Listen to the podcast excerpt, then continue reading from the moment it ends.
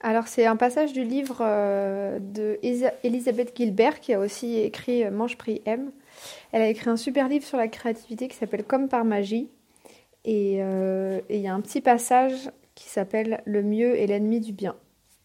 Si je puis m'accrocher et terminer mon premier roman, c'est uniquement parce que j'acceptais qu'il soit prodigieusement imparfait. Je me forçais à continuer de l'écrire, alors même que je n'appréciais absolument pas ce que je produisais. Ce livre était si loin d'être parfait que cela me rendait folle. Je me rappelle avoir tourné dans ma chambre comme un lion en cage durant des années où je travaillais sur ce roman, en essayant de rassembler le courage nécessaire pour m'atteler, malgré sa médiocrité, à mon terne manuscrit chaque jour, sans exception, en me, en me remémorant ce vœu.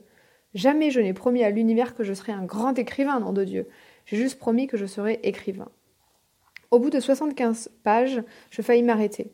Je trouvais cela trop mauvais pour poursuivre, trop affreusement embarrassant mais je dépassais ma honte uniquement parce que je décidais qu'il était hors de question de garder jusqu'à ma mort dans un tiroir 75 pages d'un manuscrit inachevé. Je ne voulais pas être cette femme-là. Le monde est rempli de bien trop de manuscrits inachevés comme cela, et je ne voulais pas en ajouter un autre. J'avais beau estimer que mon travail était mauvais, il fallait que je l'achève. Je me rappelais aussi ce que disait toujours ma mère le mieux est l'ennemi du bien. J'ai entendu cette maxime toute simple à maintes et maintes reprises pendant toute mon enfance. Ce n'est pas parce que Caroline Gilbert était une flemmarde. Au contraire, elle était incroyablement travailleuse et efficace, mais surtout, c'était une pragmatique. Après tout, il n'y a qu'un certain nombre d'heures dans une journée, de jours dans une année et d'années dans une vie. Vous faites, de la manière la plus compétente possible ce que vous pouvez raisonnablement accomplir durant le temps qui vous est imparti, et vous n'insistez pas. Pour, pour pratiquement tout, depuis la vaisselle jusqu'à l'emballage des cadeaux de Noël, ma mère avait une philosophie très proche de celle du général Georges Paton.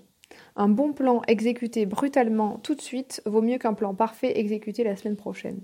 Ou pour, ou pour paraphraser, un roman assez bon écrit violemment tout de suite vaut mieux qu'un roman parfaitement parfait méticuleusement un roman assez bon écrit violemment tout de suite vaut mieux qu'un roman parfait méticuleusement jamais écrit. Je crois aussi que ma mère comprenait cette notion radicale. Arriver au bout de quelque chose est en soi plutôt honorable. En outre, ce n'est pas si fréquent. Car le fait est que les gens achètent, achèvent rarement quoi que ce soit. Regardez autour de vous, les preuves sont partout, les gens ne vont au bout de rien. Ils se lancent dans d'ambitieux projets avec les meilleures intentions, puis ils se retrouvent enlisés jusqu'à la taille dans un bourbier d'incertitude, de doute et de pinaillage, et ils arrêtent. Alors si vous êtes, alors si vous êtes simplement capable d'achever quelque chose, simplement l'achever, vous aurez déjà largement distancé le peloton dès le début. Vous voulez peut-être euh, que votre travail soit parfait, en d'autres termes, je veux juste que le mien soit terminé. Terminé aussi bien que je peux le faire en un délai raisonnable, mais surtout terminé. Je pourrais m'installer avec vous en cet instant et passer en revue chacun de mes livres, page après page, et vous dire tout ce qui ne colle pas.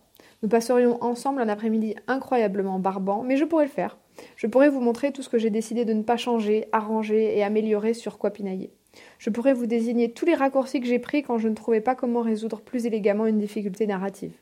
Je pourrais vous présenter des personnages que j'ai tués parce que je ne savais pas quoi faire d'eux. Je pourrais vous montrer des erreurs de logique ou des lacunes dans ma documentation.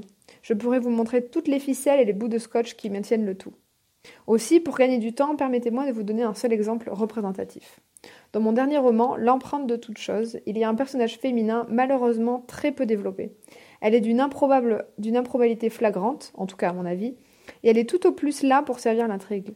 Je le savais au fond de moi, alors quand même que j'écrivais, que je n'avais pas tout à fait réussi ce personnage, mais je n'arrivais pas à voir comment lui donner une meilleure consistance ainsi que je l'aurais dû. J'espérais pouvoir m'en tirer à bon compte. Parfois on y parvient. J'espérais que personne ne s'en apercevrait. Seulement je donnais le livre à quelques personnes alors qu'il était encore au stade de manuscrit, et tous me firent immédiatement remarquer le problème que posait ce personnage. J'envisageais d'essayer de le modifier, mais l'effort nécessaire pour revenir en arrière et arranger ce seul personnage était tout simplement trop grand par rapport à ce que j'en aurais retiré. Pour commencer, l'améliorer aurait nécessité d'ajouter 50 à 70 pages à un manuscrit qui dépassait déjà les 700. Il me semblait aussi que c'était trop risqué. Pour résoudre le problème posé par ce personnage, il aurait fallu que je démantèle tout le roman jusqu'à ses premiers chapitres et que je recommence et reconstruisent le texte aussi radicalement, craignais-je, risquer d'anéantir un livre qui était déjà terminé et déjà assez bon. Cela, cela aurait été comme un charpentier qui, qui démolit une maison achevée et recommence à zéro parce qu'il a remarqué, tout à la fin du chantier, que les fondations étaient décalées de quelques millimètres. Certes, à la fin de la reconstruction, elle serait peut-être droite, mais le charme de la construction originelle aurait été détruit et des mois auraient été gâchés. Je décidai de ne pas le faire. En résumé, j'avais travaillé sans relâche sur ce roman pendant quatre ans, j'avais consacré énormément d'efforts, d'amour, de foi, et en gros, il me plaisait tel qu'il était. Certes, il était un peu de travers, mais les murs étaient solides, le toit tenait, et cela ne me gêne pas énormément de vivre dans une maison de biscornue. J'ai grandi dans ce genre d'endroit, ce n'est pas si déplaisant. Comme je trouvais que c'était un produit fini intéressant, peut-être encore plus intéressant à cause de certaines portions branlantes, je le laissais ainsi. Et savez-vous ce qui se passa quand je livrai au monde ce livre certes imparfait? Pas grand-chose. La terre continua de tourner, les rivières de couler vers la mer, il n'y eut pas de pluie d'oiseaux morts. je reçus de bonnes critiques, d'autres mauvaises, certaines indifférentes. Des lecteurs adorèrent l'empreinte de toutes choses, d'autres non. Un plombier venu un jour réparer l'évier de ma cuisine remarqua le livre posé sur la table et déclara Je vais vous dire tout de suite, ma petite dame, ce truc ne se vendra pas. Pas avec un titre pareil. Certains auraient préféré que le livre ait été plus court, d'autres qu'il ait été plus long. Certains auraient voulu qu'il y ait plus de chiens dans l'histoire et moins de masturbation. Quelques critiques remarquèrent cet unique personnage manquant de consistance, mais personne ne, ne parut en être trop gêné. En conclusion, tout un tas de personnes eurent leur avis sur mon roman pendant un court laps de temps, puis tout le monde passa à autre chose, parce que les gens ont autre chose à faire et d'autres sujets de préoccupation. Mais écrire L'empreinte de toute chose fut une passionnante expérience intellectuelle et émotionnelle, et je conserverai éternellement toute la valeur de cette aventure créative, de ce labeur. Ces quatre années de ma vie avaient été merveilleusement bien utilisées. Quand je terminais ce roman, il n'était pas parfait, mais c'était le meilleur que j'avais écrit, et j'étais une bien meilleure romancière que lorsque je l'avais commencé. Je ne changerai pour rien au monde une minute de cette expérience. Seulement, ce travail était terminé, et le, et le moment était venu de consacrer mon attention à quelque chose de nouveau, quelque chose qui, à son tour, un jour serait assez bon pour être publié.